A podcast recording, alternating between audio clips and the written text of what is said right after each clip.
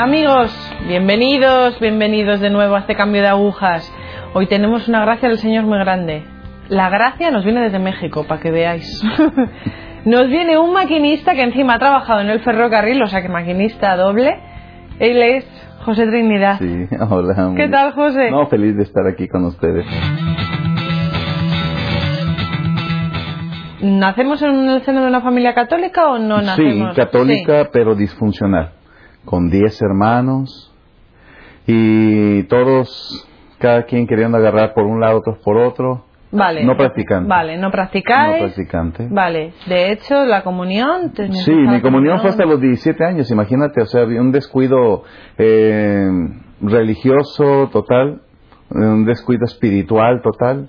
Llegan unas religiosas, me, me evangelizan, ah, para adultos, para jóvenes, para niños, yo me acerco, me movió la curiosidad y de pronto me vi ya con una catequesis, Hicio- hicimos la primera comunión en grupo, en masa, y ahí me vi envuelto en una necesidad de encontrarme más con ese Dios que para mí pues no, no existía, yo no lo conocía.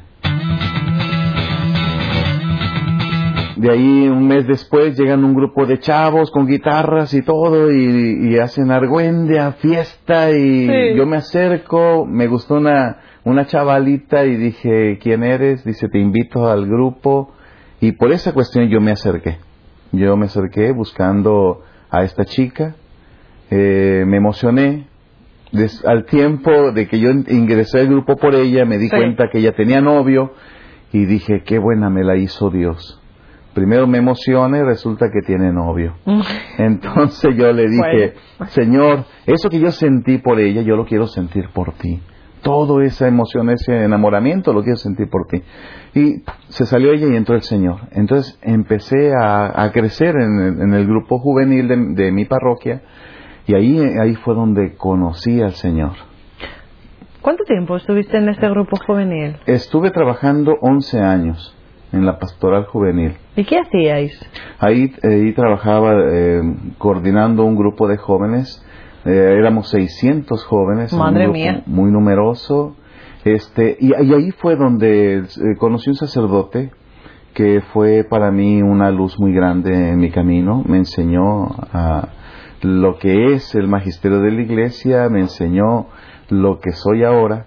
Y él fue el que me fue preparando, me fue encaminando en este, en esta vereda de Dios. Eh, cuando yo me acerco al Señor, Él me regala mi primera Biblia y yo no conocía nada de, de- de lo que es. Dios. Y yo empiezo a buscar en la Biblia y empiezo a tener hambre de Dios. Y para mí fue fundamental encontrar un capítulo y versículo del Eclesiástico, capítulo 2, donde dice, Hijo mío, si quieres servir al Señor, prepárate para la prueba. Yo no entendía lo que me quería decir el Señor en ese momento. Eh, al tiempo de que yo coordinaba un grupo tan numeroso, tan entusiasta, me- entré en un desierto espiritual donde de pronto se apagó toda la emoción en absoluto. Ya no sentía placer, ni gusto, ni interés por la comunión, ni por cantar, ni por leer la palabra, ni por asistir a nada. Se apagó totalmente. Entonces yo le preguntaba al Señor que qué pasaba, por qué me sentía así. Eh, entré en un desierto espiritual. Había un momento en que dudaba de que Dios existiera. Había una voz que yo después supe quién era esa voz. Una voz que me decía, Dios no existe. Es que ha sido todo un engaño. En verdad, esto déjalo por la paz y sigue tú tu camino. Pero yo quería seguir pegado a Dios aunque no sentía yo la presencia de Dios. De pronto hubo en mi vida un acontecimiento que para mí fue un milagro enorme encontrarme con el Señor. Tuve un Pentecostés. Sí. De esa manera yo lo interpreto. Yo estuve eh, muy necesitado de Dios por seis meses en una sequedad terrible y a punto de abandonar todo. eh, yo recuerdo el sacerdote de mi parroquia me dijo, oye, se van a casar unos, ¿quieres tocar la misa? Le dije, sí, padre. Toqué la misa a la hora de la comunión, que le dio la comunión a la gente. Yo estaba cantando, volteé y me dice, ¿comulgas? sí. Y me acerqué a comulgar, pero no, yo no sentía nada. Para mí era igual no comulgar o, o sí. Y comulgué, después de la misa me fui a mi casa, dejé la guitarra, llegué, yo vivía entonces en un puerto llamado Mazatlán, en, un, estado de Sinaloa, de allá de México.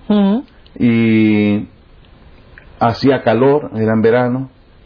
Yo llegué, me dice mi mamá, ¿vas a cenar? Iban a ser las ocho de la noche. Le dije, sí, ma. Me metí a mi cuarto, me senté en la cama. Y yo me sentía tan desesperado, decía Señor, ¿por qué te fuiste de mí? ¿Por qué siento esto? Me asomé a la ventana que daba hacia el patio y, y todo mi deseo fue salirme al patio y subirme a la azotea por la ventana. Subí por la ventana, llegué arriba, me senté y contemplaba el cielo, las estrellas y yo decía, pero ¿por qué? ¿Por qué te fuiste? En verdad, en verdad hice algún pecado que hizo que yo no te sintiera más. Y yo no recibía ninguna respuesta. Mi mamá me gritó, me habló para invitarme después a cenar. Y cuando yo iba a bajar, escuché una voz que yo nunca había escuchado. Y me dijo, ¿te vas a ir? Vuelve, insiste, dile por qué. Y automáticamente fui y me senté. Y luego reaccioné. ¿Qué hice? ¿Por qué me, por qué me devolví? Y escuché la voz de mi mamá, baja, sí, ma, voy. Y me acerco otra vez para bajar y escucho de nuevo la voz que me dice, ¿te vas a ir? Dile, pregúntale por qué. Y me regreso y me vuelvo a sentar en el... Estoy loco, ¿qué me pasa? y entonces volteé al cielo, que estaba estrellado, hermoso. Y luego le dije, Señor, ¿existes? Y si existes, dame una muestra de tu existencia. Mira, tú tienes muchos ángeles, mándame uno. Yo esperaba que apareciera algo y, y no, realmente no. Mi necesidad me hace pensar de esa manera. Como estamos en un puerto, pasan muchas gaviotas, albatros y muchas aves nocturnas. Y yo esperaba que pasara, Señor, que pase un ave y sabré, que tú la, tú la mandaste y de esa manera llenaré mi vacío. Pues no pasaban ni gallinas. Y yo decía, Dios mío, ¿qué me pasa? Y escuché a mi mamá otra vez, ¿vas a bajar o qué? Sí, ma, ahí voy. Me paré y me dice la voz, es una voz dulcísima que me decía, quédate, insístele.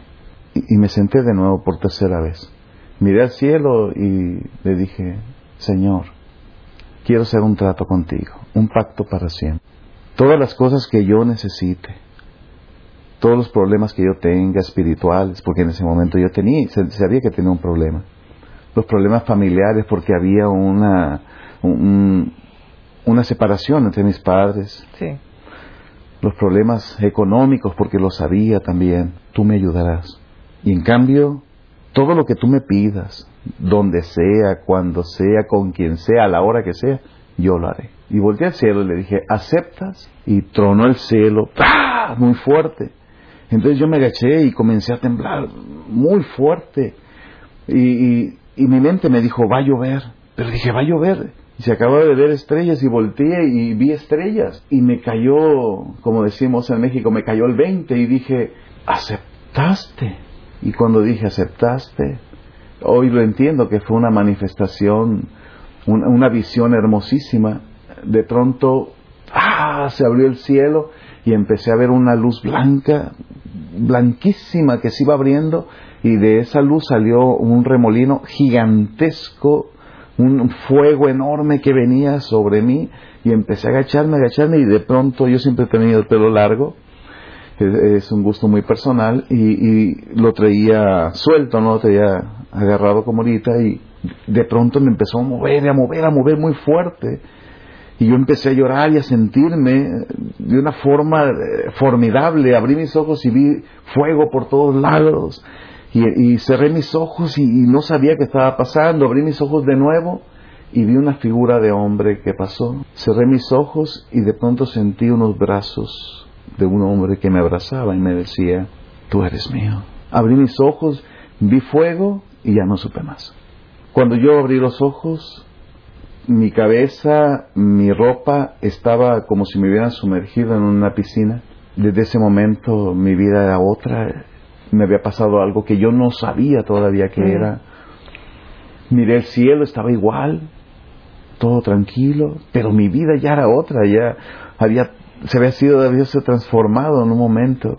De pronto bajé, entré a mi casa y estaba mi mamá molesta. Imagino. Y yo la vi y le dije, mamá, dice, no, qué ma, ni qué nada. Dice, ¿desde cuándo te estoy esperando con la cena? Ya son las 3 de la mañana, ahora caliéntate la tuya, ya me voy a dormir. Yo me subí antes de las 8 de la noche. Y eran las 3 de la mañana. Y para mí fue un segundo. Y a partir de ese momento, a de 17 años, mi vida ha sido de bendición tras bendición. Formé una familia por la obra y gracia de Dios. Cuando yo me enamoré de mi esposa, yo descubrí que yo tenía una enfermedad que se llama varicocele. Tuvieron que operarme y se dieron cuenta ahí los urólogos que yo era estéril al 100%. Cuando yo presenté la esterilidad, yo busqué otro médico y me dijo lo mismo, el resultado arrojó lo mismo. Y luego otro médico me dijo lo mismo y fue el tercero que me dijo, oye, ¿por qué buscas más doctores? Lo mismo te va a salir. ¿Por qué no aprendes a aceptar que no vas a poder tener hijos? Hablé con mi esposa y mi esposa siempre me ayudó, me, me apoyó. Y al año el Señor nos estaba regalando nuestra primera bebé. El Señor interrumpió la esterilidad y me dio hijos. A los dos años nace un varoncito con tos asmática crónica. Mm. Cuatro años después de que nació eh, eh, Alejandro, mi hijo, en una oración con el Santísimo Sacramento, el niño toca a la custodia y se desvanece. Cuando se levanta, se levanta para nunca, nunca más volver a toser. Dos años después nacieron mis gemelitas. Unas gemelitas. Ellas nacieron con un grado de epilepsia, de crisis de ausencia, que notamos a partir de los dos años. Mm. Y el Señor, a través de un médico buenísimo, le ha retirado con oración y con tratamiento, le ha retirado al 100% la Las epilepsia, las crisis. Y al último nació Miriam, la más chiquita, ella ahora tiene nueve años, y tiene un deseo inmenso, enorme, enorme, de entrar a la vida religiosa. Entonces mi vida, mi vida se ha vuelto toda una bendición. Toda mi familia evangelizamos en el Señor sin descuidar la preparación, claro, que deben de tener, pero toda nuestra familia es misionera. Qué bien. José, ¿qué pasa en el año 2000? Ah, la invitación. De pronto el Señor, eh, paso por un café ahí en Guadalajara, un café y escuché cantar una alabanza. Entré y dije, wow, qué bien está aquí. Y fui por mi esposa, le dije, mira, hay un café que, que cantan canciones de alabanza, vamos, entramos y vimos eh, un café cantante católico y escuché a una persona cantar y luego dijo la chava que estaba cantando, "Eh, es el momento del aficionado, ¿alguien quiere cantar? Y yo dije, yo, yo, yo, yo. Y entonces me prestó la guitarra y, y entoné un canto, me pidieron otro, y luego me pidieron otro. Y dijo la chava, bueno, sigo yo. Entonces- Me quitado el café. Entonces, muchas gracias. Y ahí conocí a una persona que me dijo, oye, ¿tienes discos? Le dije, no. Dice, ¿y por qué no has sacado un disco? Dije, es que, pues, no tengo los medios, ni tenía pensado siquiera eh, entrar en esto. Dice, ¿y qué te parece si yo te produzco y tú grabas? De verdad. Entonces él hizo la producción, este, formé un grupo al cual le puse Armagedón. ¿Mm? ¿Y por qué? Armagedón es una palabra hebrea que significa lugar de guerra. Mm. Y nosotros pensamos ponerle ese nombre porque nosotros hacemos guerra al pecado, hacemos guerra al mundo. No estamos de acuerdo con las normas que rigen el- eh, eh, este mundo. Entonces buscamos la forma de decir, hey, Dios está vivo. Y estos chavos eh, empezamos todo en Mazatlán, pero la grabación se hizo en Guadalajara. Una vez que yo me casé, me trasladé a Guadalajara, que es ahí donde yo resido. Eh, y ahí comenzó todo en el año 2000, grabamos eh, y presentamos ahí en ese café, presentamos el- la producción y de ahí comenzó todo. de ahí me invitaron a participar en un congreso juvenil, de ahí en otra parroquia, de ahí de esa parroquia me invitaron a cuatro parroquias y de ahí otras cuatro, y así se fue eh, manifestando más y más invitaciones hasta que tuve que decidir o servir al Señor a través de la música y abandonar eh, ferrocarriles y fue lo mejor que hice en toda mi vida.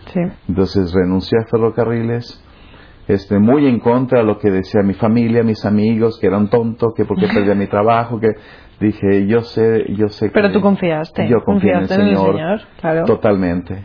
Entonces, a partir del año 2000 a la fecha, el Señor ha bendecido mi vida tremendamente. ¿Cuál es la misión principal? Vale, evangelizar mediante la música, pero ¿cuál es la misión que tú te fijas? Quizás en la familia, quizás en el joven, quizás...